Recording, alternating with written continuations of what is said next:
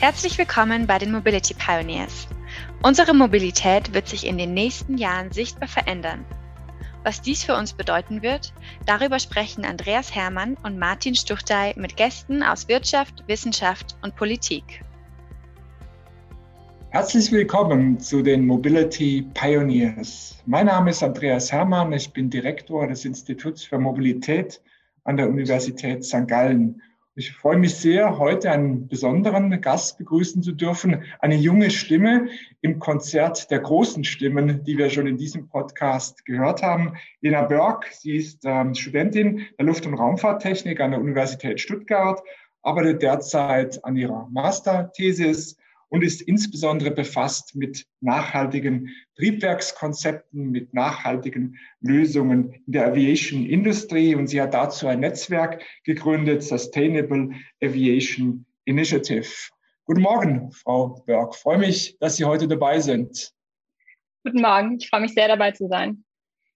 Es gilt ja so der, der Satz, äh, Bahnfahren ist gut, Autofahren ist schlecht und Fliegen geht gar nicht. Stimmt der Satz eigentlich? Ja, also dieser Satz ist ja erstmal recht, recht plakativ. Ähm, er stimmt vielleicht ähm, zum Teil auf die jetzige Zeit auf jeden Fall. Ähm, es gibt aber natürlich auch immer wieder so Hochrechnungen, dass beispielsweise das Fliegen auf der Langstrecke ähm, einen geringeren Kohlenstoffdioxidausstoß hat pro Passagier als äh, beispielsweise eine Autofahrt mit einer Person. Ähm, trotzdem ist es natürlich nicht, nicht optimal. Und ähm, aus meiner persönlichen Sicht werden wir auf gar keinen Fall ohne das Fliegen auskommen, weil Fliegen bedeutet ja wirtschaftlicher Austausch, aber auch internationaler Austausch.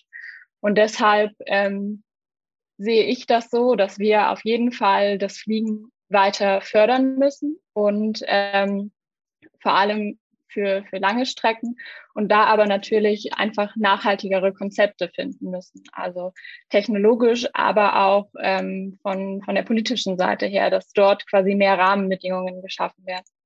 Was könnten denn solche nachhaltigen Konzepte sein? Das Einfachste wäre, wir würden mal die Auslastung erhöhen, aber die ist schon relativ hoch im, im, im Flugverkehr im Vergleich jetzt zum Zug oder Sie hatten das Auto genannt mit 1,5 Personen. Äh, dann haben wir derzeit Themen wie ähm, E-Fuels zum Beispiel im, im Luftverkehr, äh, vielleicht auch Leichtbau. Es, äh, was wären da so aus Ihrer Sicht Wege, die grundsätzlich erfolgreich sein könnten, um diese Nachhaltigkeit sicherzustellen im Luftverkehr? Ja, ähm, einerseits von der, von der regulatorischen Ebene, sodass quasi mehr, mehr vorgegeben wird, zum Beispiel, dass ähm, ja, nationale Flüge nicht unbedingt mehr stattfinden müssen, Kurzstrecke, ähm, das ist einfach nicht, nicht vertretbar, da muss es andere Konzepte geben.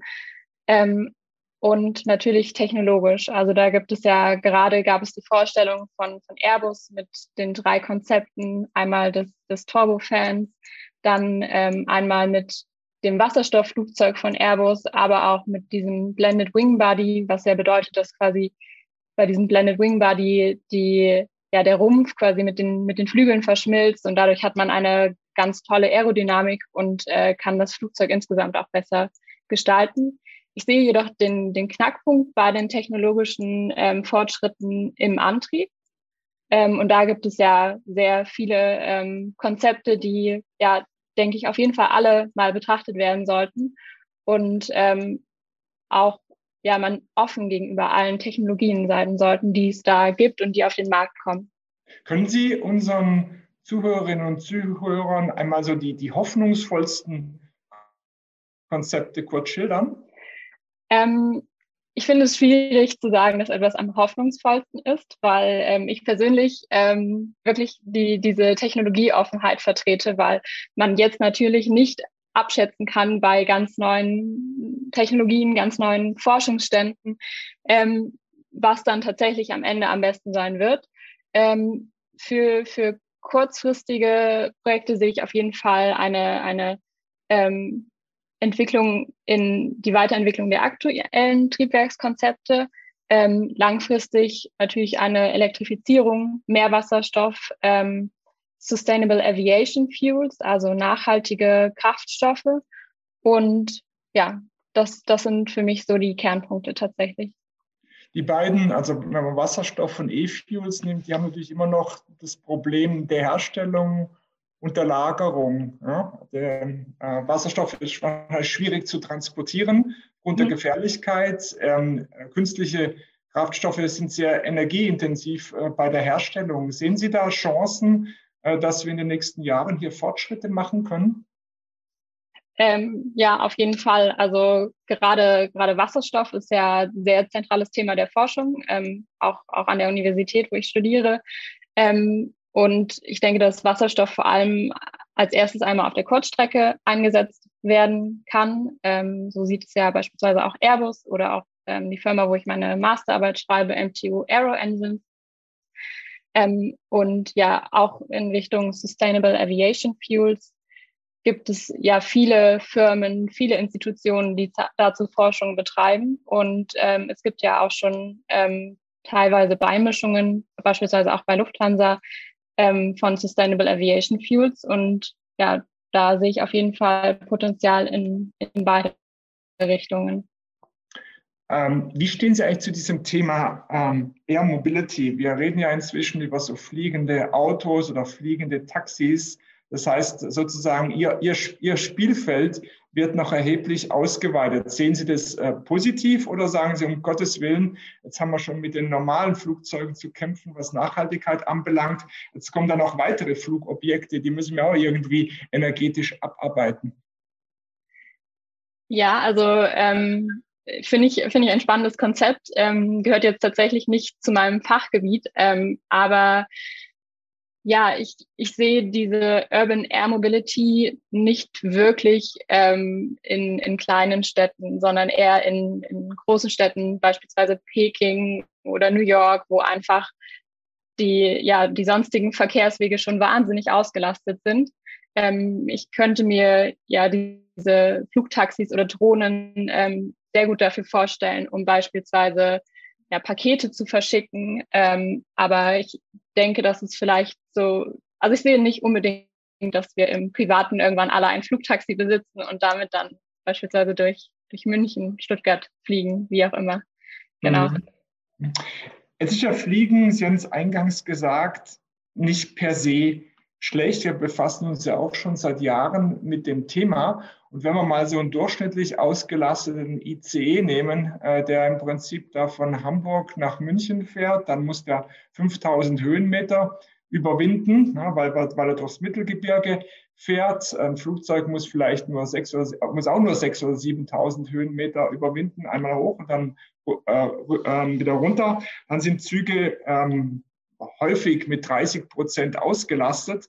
Das heißt, ähm, dieses Eingangsstatement, Bahnfahren ist gut und Luftfahrt ist schlecht, äh, stimmt aus meiner Sicht auch so nicht. Sie hatten das ja auch schon ähm, äh, bezweifelt. Ähm, mhm. Aber Sie hatten gesagt, dass ähm, der innerdeutsche Luftverkehr im Prinzip äh, gesetzlich verboten werden sollte. Äh, ist es wirklich so? Ich meine, wenn man, wenn man die Auslastung anschaut, wenn man so ein Flugzeug voll bekommt und es fliegt von Hamburg nach München, dann scheint mir das gar nicht mal so schlecht zu sein im Vergleich zum Auto, wo anderthalb Personen drin sitzen im Schnitt, im, im Zug, im IC mit 400 Tonnen, wo dann vielleicht nur ähm, 40 Prozent ausgelastet ist. Ähm, sind es auch Überlegungen, dass Sie sagen, äh, wir müssen diese verschiedenen Verkehrsmittel viel besser miteinander vergleichen und äh, um dann zu, zu einem optimalen Verkehrsmix für Deutschland zu kommen? Ja, auf jeden Fall. Also wir werden uns nicht auf ein Verkehrsmittel äh, beschränken können. Wir werden nicht sagen können, die, die Bahn ist jetzt das Beste und deswegen lassen wir jetzt alles andere.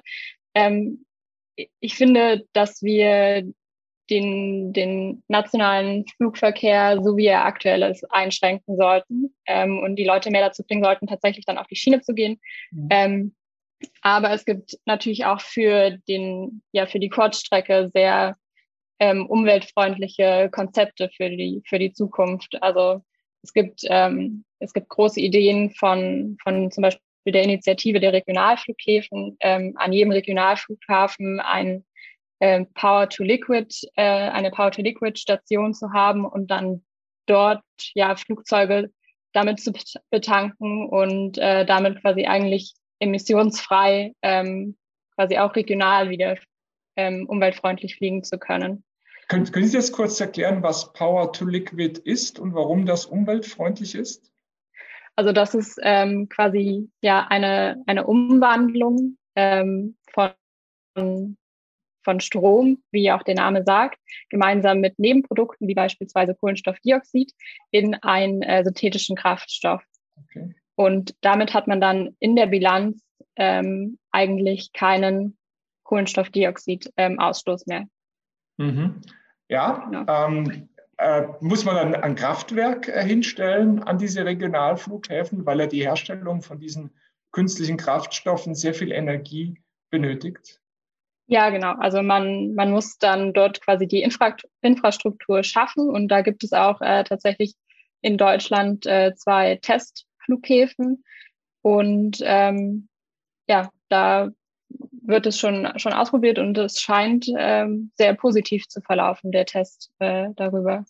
Das Ganze ist, funktioniert ja nur, äh, wenn man dann das auch mit, mit, mit äh, Windenergie oder mit Solar machen und dann nicht ein Kohlekraftwerk im Prinzip äh, hinstellen. Ja, ist, ja, genau. ist es äh, mit solchen, äh, also ist es mit Solar- und Wind betrieben, was Sie jetzt gerade schildern, oder ist es ja. überflüssige Energie, äh, die sonst irgendwie ähm, nicht benötigt wird?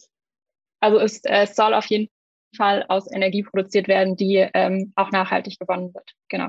Also mhm. Windenergie, Solarenergie. Genau. Okay. Wenn Sie jetzt mal so, so 20, 30 Jahre vorausschauen äh, und stellen Sie vor, Sie hätten jetzt die Hebel in Deutschland in der Hand, was Mobilitätsgestaltung anbelangt. Wie würden wir reisen? Wie wird das Verkehrsmix aussehen? Welche Rolle wird die Aviation spielen in diesem Mix? Wie wäre da so Ihr Idealszenario? Also ich würde dabei einmal bei den, bei den Städten beginnen. Ähm, da würde ich auf jeden Fall ja sehr viel langsamere, Mobil langsamere Mobilität sehen, eine Stärkung des öffentlichen Nahverkehrs, ähm, mehr Umstellung auf Fahrrad beispielsweise, ähm, dann zwischen, zwischen Städten ähm, ein, ein Umstieg mehr auf die Schiene. Ähm, Im ländlichen Raum werden wir nicht ohne ähm, Autos auskommen. Und ähm, ja, wenn es dann, dann tatsächlich funktionierende, ähm, umweltfreundliche und nachhaltige ähm, Flugzeugkonzepte gibt, dann ist natürlich auch ähm, auf der Kurzstrecke auch innerdeutsch vorstellbar, dass man mehr fliegt. Aber tatsächlich sehe ich äh, das Fliegen tatsächlich für die Langstrecke und für interkontinentale Reisen ähm, als das Werkzeug, was wir auch auf jeden Fall weiterhin unterstützen müssen. Diese Power-to-Liquid-Technologie, die können wir sich ja auch für Autos vorstellen, oder? Vom Grundsatz her? Ähm, ja, vom Grundsatz her schon. Das heißt, ähm, äh, wir könnten äh, dann im Nahverkehr doch wieder stärker aufs Auto setzen, oder? Weil ja die Bahn, die behauptet zweimal, sie würde hier grüne Energie verbrauchen. Tatsächlich sieht der Strommix in Deutschland natürlich ganz anders aus. Da sind auch sehr, sehr viele Dieselloks im, im Einsatz. Ähm, ja, sicherlich ist es vorstellbar. Ähm, aber ich glaube, da, da gibt es natürlich auch noch einige ähm, andere Konzepte oder ja, Dinge, die dort mit reinspielen. Einfach dass das vielleicht auch nicht gewollt ist, dass in den Städten so viele Autos herumfahren. Mhm. Also ich sehe es gerade in Stuttgart. Stuttgart ist ja die Autostadt in Deutschland.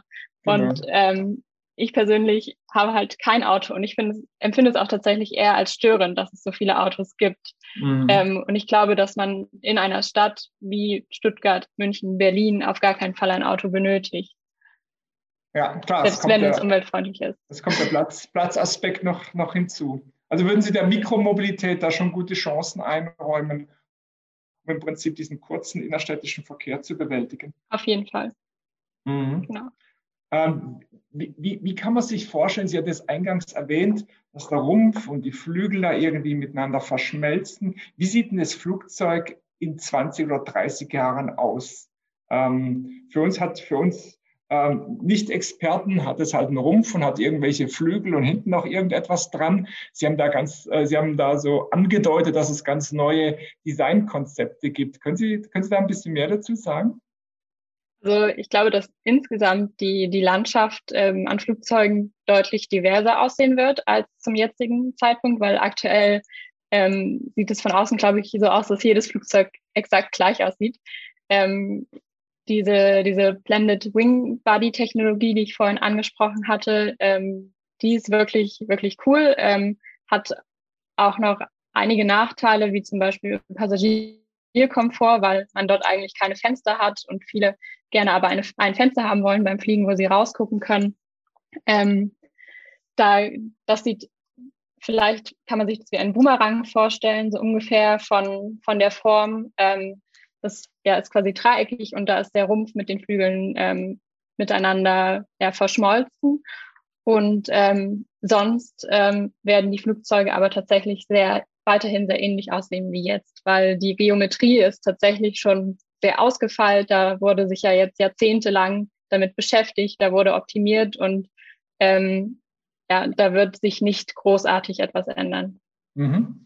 Sie sind ja äh, engagiert in einigen Initiativen, wo es im Prinzip um die Nachhaltigkeit ähm, im Flugverkehr geht. Ähm, wenn ich mir jetzt so anschaue, wie schwer Mobilitätsgestaltung und Mobilitätswende allein in Deutschland ist, kann ich mir vorstellen, wie schwierig es ist, einen internationalen Konsens zu finden bei solchen Themen. Weil Sie brauchen ja ein Stück weit die großen Spieler international, dass man überhaupt etwas verändern kann. Es nützt ja nichts, wenn nur die Lufthansa äh, auf nachhaltige Treibstoffe umstell, äh, umstellt. Gibt es da internationale Initiativen ähm, aus Ihrer Gruppe heraus? Und, und, sehen Sie da Chancen, dass man im Prinzip die Welt ein Stück weit mitnehmen kann äh, entlang Ihrer Gedanken?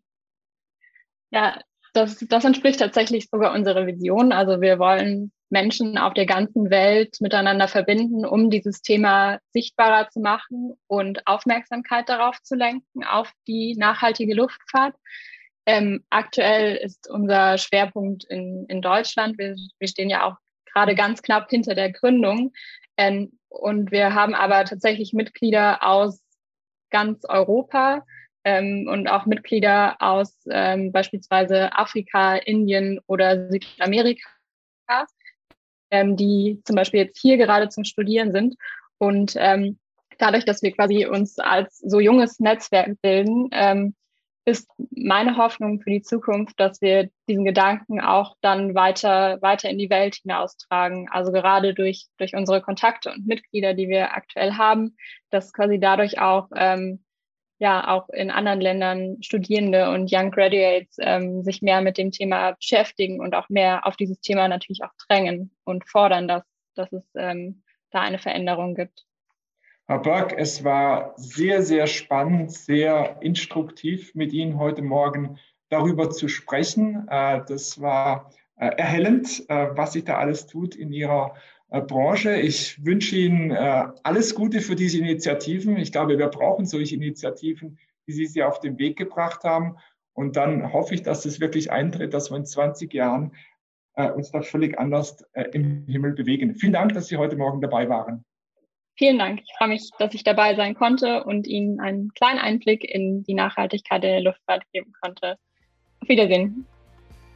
Das war der Podcast der Mobility Pioneers. Bist auch du gespannt, wie die Mobilitätswelt von morgen aussieht und was das für uns bedeutet? Dann freuen wir uns, wenn du auch bei der nächsten Folge wieder reinhörst.